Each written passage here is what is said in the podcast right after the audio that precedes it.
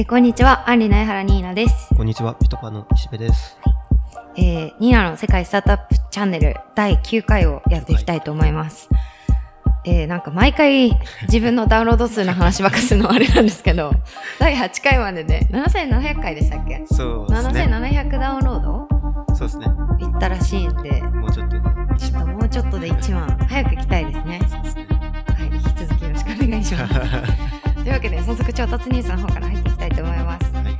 今回私が気になったのは、えっと、オクターブっていう、えースタートアップで、えー先日、えーシリーズ A で11ミリオンドルを調達しました。えっと、リードがグレイクロフトっていう VC で、まあ、ベンモとか、ザ・リアル・リアルとか、あの、はいはいラグジュアリー系の、あの、中古の、えー服とかを扱うザ・リアル・リアルとかに入れてるグレイクロフトが、えーリードで入っています。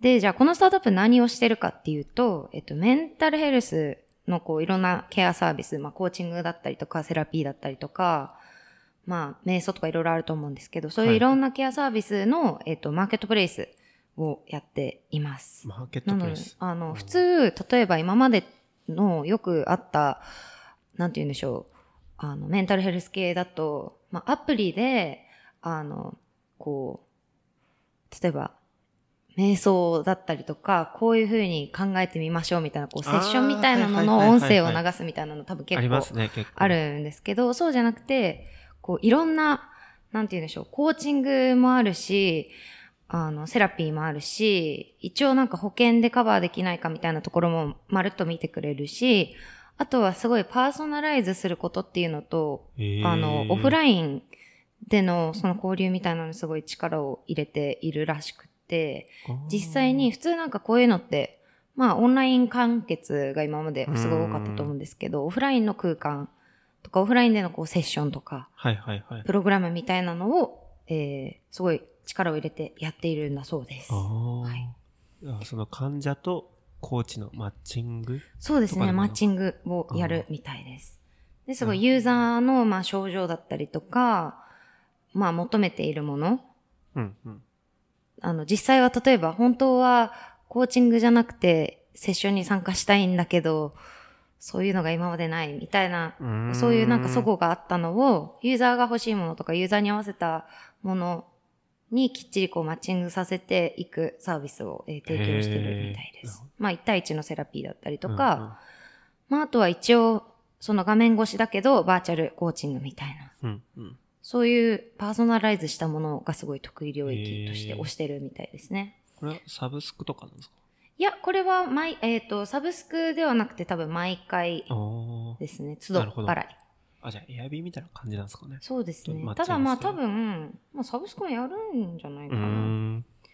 そこはちょっとまだ調べなきゃいけないんですけど、一応なんか場所としては今ニューヨークとかサンフランシスコで、えーやってるはいはいはいみたいです。なんか最近、メンタルヘルス増えてきますね。メンタルヘルスすごい。い出てるなと思ってて、まあアメリカですごい伸びてるところはコル、カーム？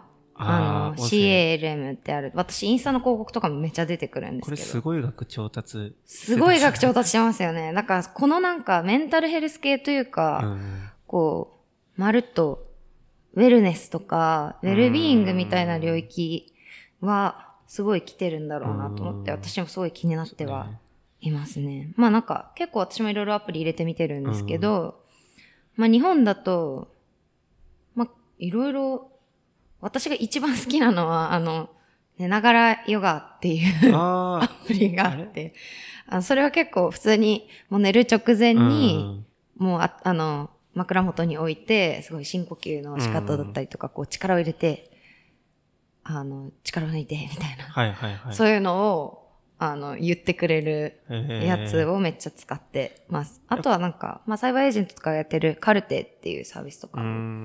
あったり、あとはまあ、実際にすごい明確にこう、瞑想とかそういう路線ではなくても、こう、リズムケアとかのアプリとかは、その自分が一日どれぐらい寝ましたかとか、はいはいはい。あとは、えっ、と、まあ、体重とか体温とかの変化も入力できたり、まあ、睡眠時間を入力したり、自分がどんな運動をしたか、多分腹筋とかやったかみたいなのを入れたりして、こう、整えていくみたいな生活リズムって、まあ意外に整えるの難しかったりするじゃないですか。そういうのも、その、なんていうか、同じようなウェルネスの文脈というか、地続きのところにあるのかなとは思ったりしてますね。あとはこう、やっぱり、なんて言うんでしょう。こう、生活リズムを整えて、よく生きるみたいな。なんかそういうのって、誰にとっても多分永遠のなんて言うんでしょう。テーマといううか、ん。取り組みたい課題であると思うし、まあそういうのがスマホでアプリでどんどん出てきていて、そういう分野にももちろん私も注目しているんですけど、うんそれと同時にやっぱりいろんな他にも、あの iPhone とかの他にも、あのイヤホンとかすごい進化してるじゃないですか。その周辺器具はいはい。の、あの発達というか発展進化うんとかそれが低価格化していくみたいなうんものの中で、どんどんこういうのはいろんな方向に広がっていくんだろうなと思ってます。最近なんかツイッターですごいあの、AirPods の新しいやつが出て、あの、プロすごいらしいですね。すごいってみんな言ってるじゃないですか。で私結構ヘッドホン派なんですけど、なんかちょっとさすがに気になってますあれね。はなんかすごいですよね、みんな。まだ買えるんですかね？いやでもなんかあれだけ騒がれてたらちょうんっと欲しくなっちゃうっていう、それだけで。うんはい。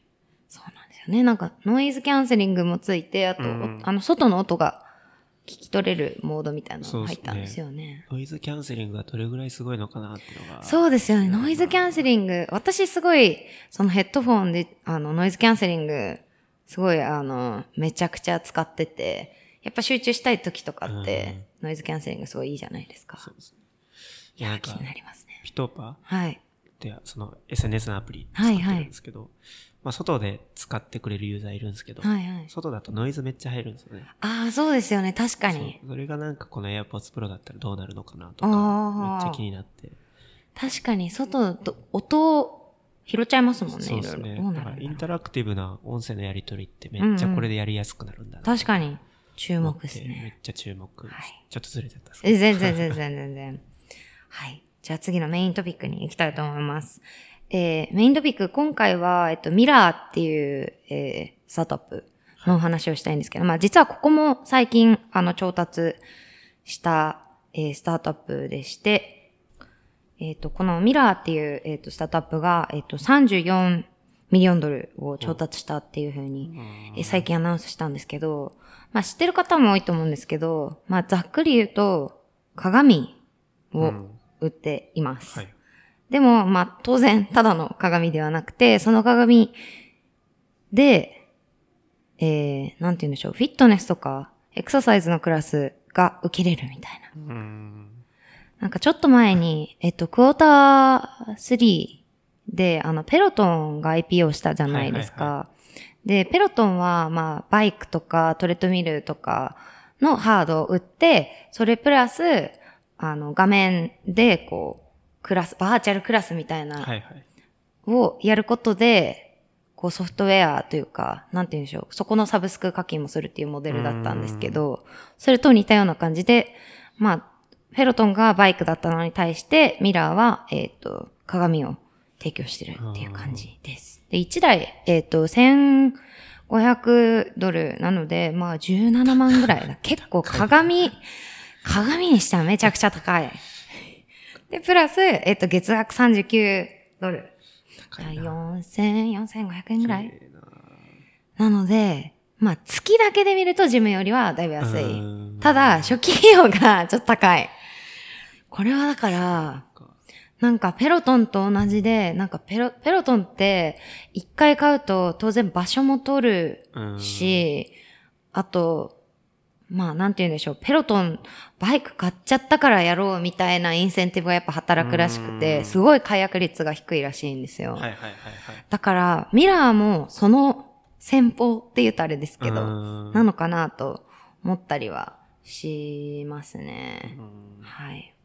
まあなんか、こうインタラクティブにね、フィットネスのクラスとか、うんあと今後はなんかメディテーション、瞑想とかのクラスも提供したいみたいに言ってたりとか、これも、そあの、メンタルとかそっち系なん。そうですすね。だから、やっぱそっちの潮流はだいぶあるんでしょうね。えっ、と、で、今回の調達で、ルルレモンっていうところから、もう、え、ちょっと、出資を受けて、で、この、ルルレモンっていうところと、えっと、パートナーシップ協定結びましたよって言ってるんですけど、うんまあ、このルルレモンっていうのが、まあ、ヨガウェアとか、なんて言うんでしょう、ちょっと、そういうフィットネスウェアのファッションブランド。なんですね。なんか、た結構、なんていうか、アメリカとかに旅行行ったりすると、まあ、モールとかの中に結構あったりします。へえ。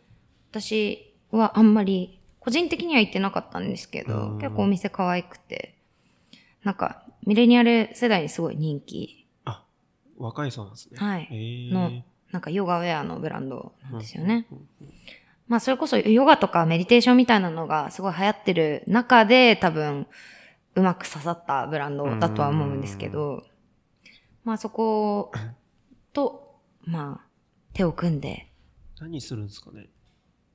ファッションブランドか。ファッションブランドですね。多分そこが結構そのヨガウェアのブランドなので実際にヨガのクラスとかもやってたりして、なるほど。そうですね。なのでそことの、えー接続をを試みてるんじゃないかなと思います。はい。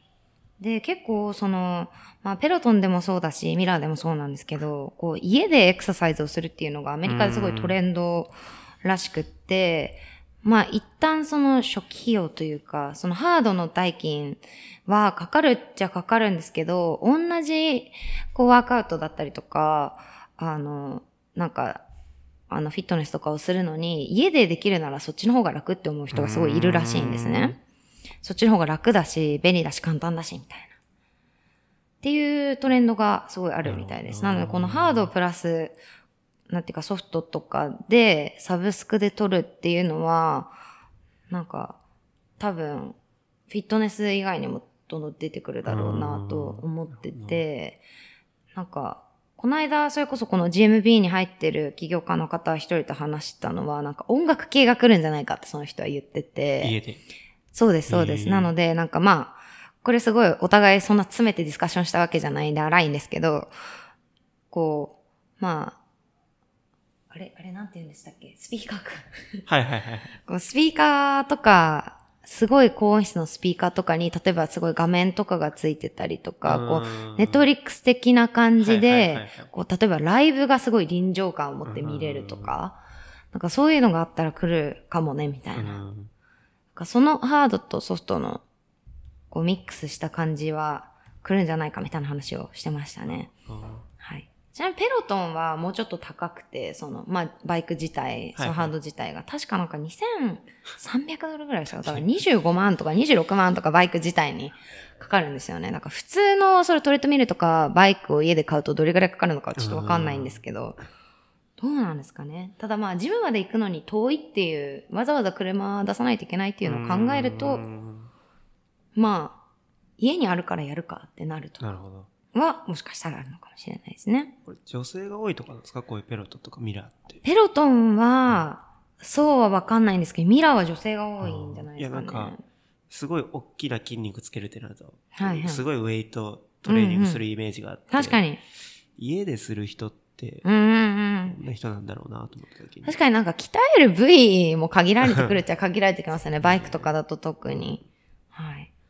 まあ、そうですね。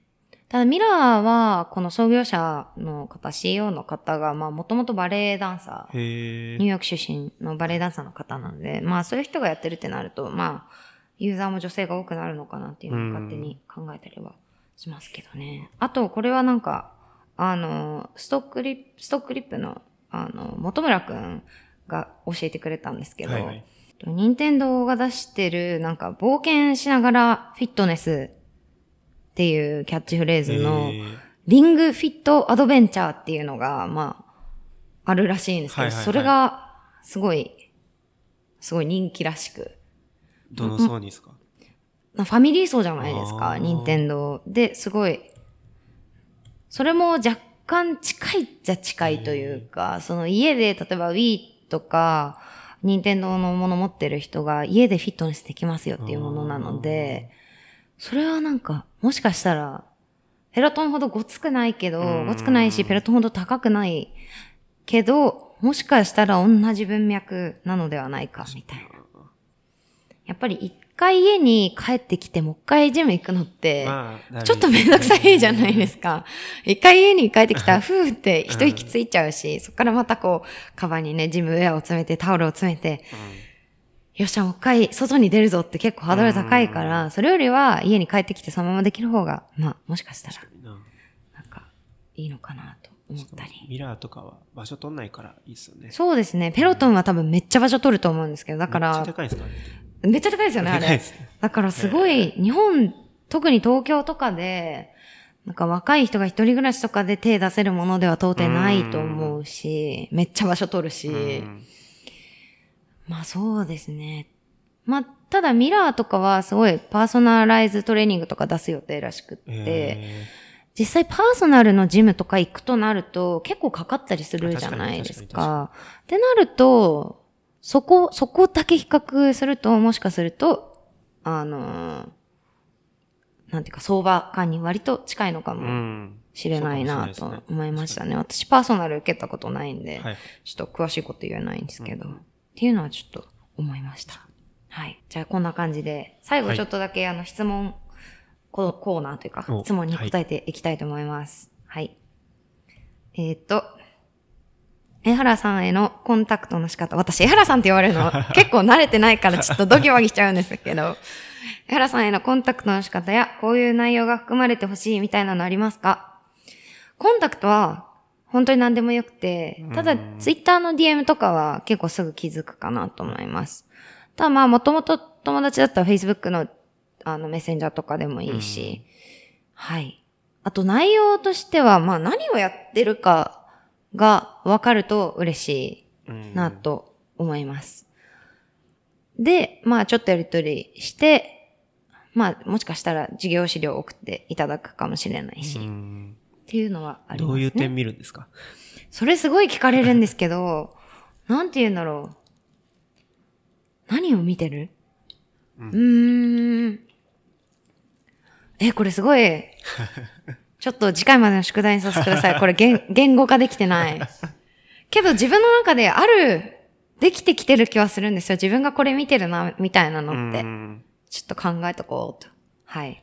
じゃあ次の質問に行きます。江原さんと、また江原さんって言われちゃった。同じ大学に通う2年生のものです。お あ、学お生なんですねそんな人いるんだ。大学生活の過ごし方、VC で働くきっかけといった根本のところを聞いてみたいですあ。確かに気になる。ああ。まあ確かに。大学、私あんまソーシャルとかで、まあ大学通ってますって言ってないんですけど、私まだ実は大学通ってて、大学生活の過ごし方はめちゃくちゃ普通です。うん。今も行ってるんですかちゃんと？行ってますね。週4で行ってはいます。なので、まあ午前中大学行って、午後から来るとうか、ん。あとは、まあ一日だけどうしても夜まで授業があるから来れない日があるんですけど、それ以外は結構いますよね。毎日いますね。私すごい、なんか GMB にいるの好きなんで、起業家の方いっぱいいて楽しいし、すごい、あの、やっぱスタートアップそのものがすごい好きなんで、うんなんか仕事してるっていう感覚よりは、すごいなんか、自分の知識欲とか、知的好奇心の赴くままにうん。やってるっていう感じですね。なので、大学生活の過ごし方はすごい普通で、ただ、大学にもきちんと通っているし、大学の勉強は割と熱を入れてやっていて、なんか私哲学専攻なんですよ。あ、そうなんですね。なんか全然なんか、スタートアップとか、その、例えば金融系とかを勉強してるわけでは全然ないんですけど、えー。うんなんて言うんでしょう。このなんかこういうのをすごい勉強してることで、最初はすごい意味あるのかなみたいなうん。私将来 VC としてゴリゴリ働きたいのに、これやってる意味あるのかなってうん一瞬迷った時があったんですけど、私やっぱ哲学とか、あと人類学とかすごい好きなんですけどう、んそういうのをやってることで、なんか、すごい自分が心豊かに生きられているから、それはそれでいいなと思ったりはしてますね。あと VC で働くきっかけは、なんだろう。あの、シュクレっていう、あの、サービスというか、インスタすごい伸びてるメディアをやってる大月さんっていう方がいるんですけどうん、大月さんっていう方が私がもともと去年スタートアップで働いてた時から、えっと、同じオフィスだったので仲良くさせていただいていて、大月さんすごい素敵な女性の方で、はいはい私より1歳上かな？なんですけど、まあ会社自ご自身でやられていて、その方経由で、えっと、アンリの中地さんとかとつながって、現在に至るって感じなので、すごいなんか再現性がない入り方をしました。なので絶対参考にならないです。すいません。はい。ですね。じゃあ、最後あと一個だけ。あの、ソフトバンクの推しは誰ですかって聞かれたんですけど。や野球っすね。私すごい野球が好きで、小学校6年生か中学校1年生の時に、初めてヤフオクドーム、あの、今度ペイペイドームに変わるという、あ、ヤ。フオクドーム。に、ソフトバンクの試合を見に行ったらもう完全にハマってしまって、その時以来めちゃくちゃソフトバンクのファンなんですけど、はい。推しはいないですね。もうなんあいないんですか、全員好きだし、なんかもう、すごい全体として応援してるっていうのがすごい近いので、うん答えになってないんですけど、ソフトバンクが全部好きっていう感じです。はい。まあ、この間ね、ちょっと日本一に今年もなりまして、なんはい。か勝ったんですよね。3年連続。あれ、れ連勝で終わったんですよね？あ、連勝で終わりました。はい。なんか、あの、日本シリーズって4勝した方が、あの、うん。先に4勝した方が、えっと、日本一になるんですけど、あの、巨人と日本シリーズやっていて、連勝でしたね。4連勝して。四連勝はい。見に行ったんですか？いや、あの、球場には、あの、第5戦まで行った時のチケットは持ってたんですよ。なるほただ、なんか、まあ、4連勝しちゃったから見に行くことはなく、ど。確かに。はい。ですね。な、でも普通になんか、あのうん、テレビを、なんていうか、つけてるお店みたいなのあるじゃないですか。野球の中継をつけてる店で、あの、見届けました。はい。そんな感じですね。はい。はいすごい脱線しちゃいましたが、そんなところで、えーまた質問とかも募集しているので、えーぜひ送ってください。はい。あと、なんか、えっ、と、募集でも数日前に出したんですけど、あの、まあ、4号ファンドうん。のアナウンスを先日させていただいて、まあ、新規投資もすごいガツガツやっていこうというふうになってるので、と、私と、まあ、中井さんが主にシードの担当、まあ、主になので全然違うともいいんですけど、やってるので、えっと、まあ、ちょっと相談したいなとか、まあ、直近では調達しないけど、話聞いときたいなみたいな人とかいれば、ぜひご連絡いただければなと思っております。はい、そんなところですかね。はい。はい、じゃあ今回はそんな感じで。はい。では、また来週も聞いてください。バイバイ。